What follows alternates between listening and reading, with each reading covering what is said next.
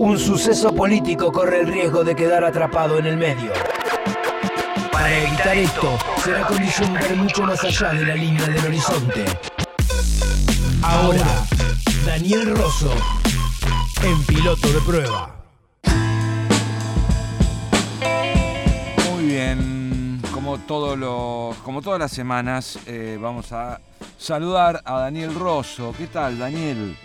Hola, ¿cómo estás? Este, buen día. Muy Buen bien, día. muy bien. Bueno, esta va a ser una última charla antes del receso invernal, ¿no? porque vienen dos semanas donde la FM entra en receso y justamente cuando seguramente se va a hacer más vertiginosa la campaña electoral. Vamos a volver a charlar en la semana previa a las PASO. El Ah, claro, claro, faltan, claro, efectivamente. Ujú. Así que bueno, este, es- vamos a aprovechar hoy para, para hablar de esta incipiente campaña electoral y cómo va tomando este, fuerza, especialmente en la provincia de Buenos Aires, que es el territorio estratégico, ¿no? Para por lo menos cimentar eh, las posibilidades de un triunfo en octubre.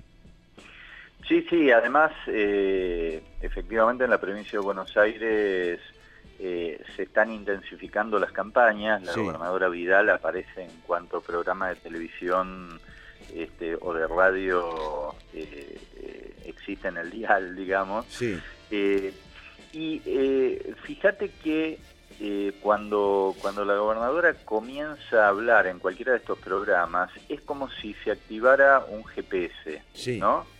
Este, ¿Por qué? Porque describe obras localizándola en barrios, pueblos o, o pequeños parajes de la geografía provincial, ese, y efectivamente es como si discurso, su discurso fuera como un mapa georreferenciado, ¿no? Ahora, esa maquinaria de precisión, a mi juicio, no es ingenua, porque lo que intenta es colocar la agenda este, pegado a los hechos y a los más pequeños espacios de la provincia. Es decir, es como si municipalizara la provincia. Sí. Te, te- te doy dos ejemplos. Eh, uno en Canal 9. Dice eh, María Eugenia Vidal, la deuda de la provincia está en las obras. Es el arroyo del Rey para la gente de Fiorito, es la obra de Olazábal en, en Lanús, es la obra enorme de Riachuelo que no se ve, que está haciendo Mauricio. Por otro ejemplo, en TN. Sí. Eh, hoy estuve en Pergamino y en San Nicolás donde estuvimos recorriendo obras hidráulicas.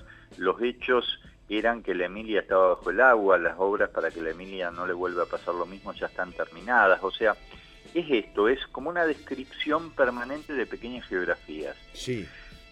Por eso, en su discurso, no hay una provincia. Lo que hay es una fragmentación del territorio de la provincia en una serie de pequeños y medianos lugares, de pequeñas obras y de historias alrededor de esas obras. No hay discusión de políticas provinciales por el simple hecho de que no hay provincia. Eh, hay una descripción fragmentada, como decíamos, de pequeñas geografías y de acciones. Es decir, es un relato de historias mínimas y desarticuladas. Sí. Bueno, es claro, ese GPS discursivo lo que intenta es hiperprovincializar la campaña, desvincularla lo más posible de la esfera nacional, fragmentar la provincia y colocar en cada fragmento alguna obra local. Eh, de eso hablamos cuando decimos que llevan adelante una campaña municipalizada. Si te fijas, es el movimiento contrario al de Macri, pero con igual resultado, porque Macri se sitúa como gobernando desde afuera hacia adentro, es decir, desde el mundo hacia el país Sí. hace un acuerdo con la Comunidad Económica Europea, dice que llegó una, va a llegar a un acuerdo con Canadá, con China, etcétera, etcétera. O sea, busca este, desplegar políticas en el mundo para que eso tenga efecto local. Eh, la gobernadora hace exactamente lo contrario, hace un zoom sobre la provincia e intenta localizar la discusión en la fragmentación de la geografía local. Es decir, uno va hacia afuera, la otra va hacia adentro, porque, pero en ambos casos lo que desaparece es la discusión sobre el ámbito nacional o sobre el ámbito provincial, ¿no? Claro. Eh, eh, y pareciera que esos, en el caso de la provincia, esos territorios georreferenciados por el discurso de la gobernadora, esa geografía fragmentada, no llegaran las políticas nacionales y sus efectos. Y sin embargo, por ejemplo, yo leía este, datos del economista Roberto Feletti, el impacto de la crisis nacional afecta en mayor proporción a la provincia de Buenos Aires. Por ejemplo, el promedio nacional de la tasa de desempleo es 10.1. Sí, En el Gran Buenos Aires es 12.2. sí. Si la, pobre- la pobreza en el país es del 34%, en los aglomerados urbanos de la provincia es del 36%. Ujú. Bueno, así, la desaparición de la provincia en el discurso de la gobernadora tiene como efecto que no se discuten las políticas nacionales que ella apoya y defiende y su impacto diferencial sobre la provincia, porque ella traslada la discusión a esos pequeños territorios fragmentados en donde hay obras, este, en general de orden municipal, este, y que en muchos casos además son desarrollados por los intendentes, Claro. ¿no? Sí, sí. Eh, bueno, un discurso en general que, y, y es cierto esto que decía, hemos visto una especie de desfile de la gobernadora en distintos programas, pero un discurso que hace agua, porque justamente no tiene un sustento político, eh, porque trata de parcelizarlo de alguna manera, pero también con argumentaciones para evitar la discusión política que quedan muy flojas, ¿no? Como aquello de que aumentó la pobreza o el desempleo porque aumentó la población, o que ahora los pobres tienen asfalto y pueden usar zapatillas blancas. Exactamente, exactamente. Es como, eh, eh, o sea, ese intento de municipalizar para dejar a la provincia fuera de la discusión provincial y nacional, eh, tiene el problema de que alguien puede tener zapatillas blancas este, para, ir a, para ir a trabajar eh, este, y no ensuciársela porque supuestamente le hicieron el pavimento. Sí. Pero el problema es que con las zapatillas blancas posiblemente se quede en su casa porque producto de las políticas nacionales que tiene un efecto diferencial sobre la provincia, es probable que esa persona que tiene zapatillas blancas no tenga trabajo. Además, cómo comprar zapatillas blancas sin trabajo y con Claro. una empresa como Alpargatas que cerró, por ejemplo. Efectivamente, bueno, ese es un muy buen ejemplo. Es la municipalización hace que ella hable, hab- hable de la obra municipal y de su efecto sobre esta persona que vive en un barrio, pero desvinculando a esa misma persona de los efectos nocivos que la política nacional y sus efectos en la provincia tiene. Ujú. Entonces, efectivamente tiene zapatillas blancas, este, eh, si es que se las pudo comprar, pero si se las pudo comprar con los últimos ahorros, no tiene modo de no, no tiene modo de lucirla porque va a salir, porque no tiene, no, no tiene un lugar a donde ir a trabajar. Por Claro. lo cual, esa es la operación eh, que se ve ahí y que tiene bastante de engaño, ¿no? Así es. Bueno, eh, Este, es, es- es sí. una muestra de, la, de, de cómo va a progresar la campaña en estas dos, tres semanas que quedan antes de, por lo menos, las paso. Sí, eh, efectivamente, y bueno, todo esto además alrededor de la campaña del miedo que, que hemos visto en los medios en los últimos dos días. Ahora, también es cierto que María Eugenia Vidal, cuando tuvo que estar en un par de programas, por ejemplo uno con María O'Donnell y Ernesto Teneman, Sí. en donde se le planteó esta cuestión, la discusión provincial y nacional, ahí tuvo como una especie de efecto de desarticulación. Eh, este, porque viste que hay en la presencia de María Eugenia Vidal una especie de monotonía corporal. ¿no? Son como siempre los mismos movimientos repetidos, eh, como si pusiera en escena una fabricación calculada de emociones en serie. Se mueve de adelante hacia atrás de modo regular, lanza las manos y los brazos de modo permanente, también hacia adelante, por momento entrecierra los ojos, eh, tira el rostro hacia adelante, toca con las puntas de sus dedos la mesa, va y vuelve desde una posición levemente encorvada. Es decir, como si sus emociones estuvieran estandarizadas.